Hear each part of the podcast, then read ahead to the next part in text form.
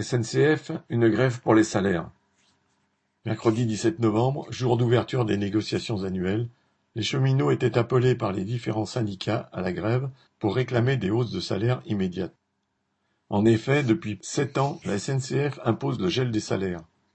Rien que depuis 2014, d'après la CGT, le retard des salaires, même sur l'indice officiel de l'inflation, se traduit par une perte de pouvoir d'achat d'environ 200 euros chaque mois.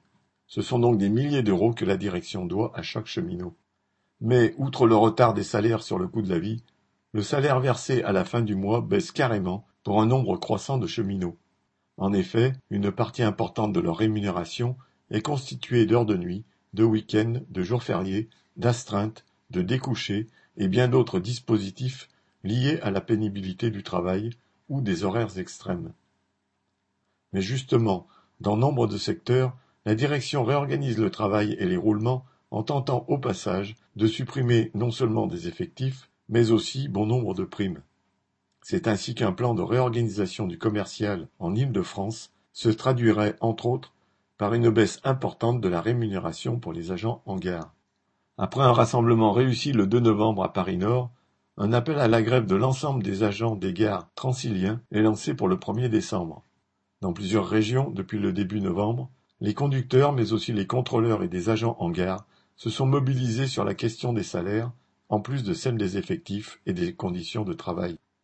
Et à l'échelon local, les cheminots se réunissent pour discuter salaire.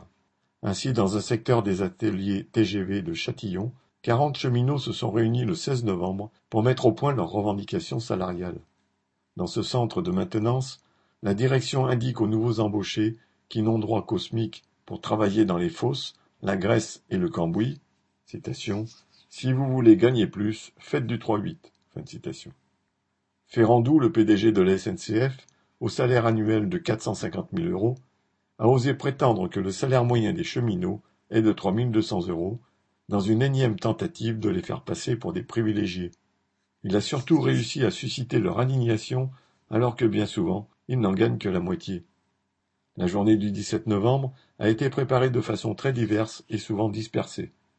Mais elle a le mérite d'avoir posé à l'échelle de la SNCF la question des salaires. Le mécontentement sur cette question, comme sur le manque criant d'effectifs, devra déboucher sur un mouvement d'ensemble. Christian Bernac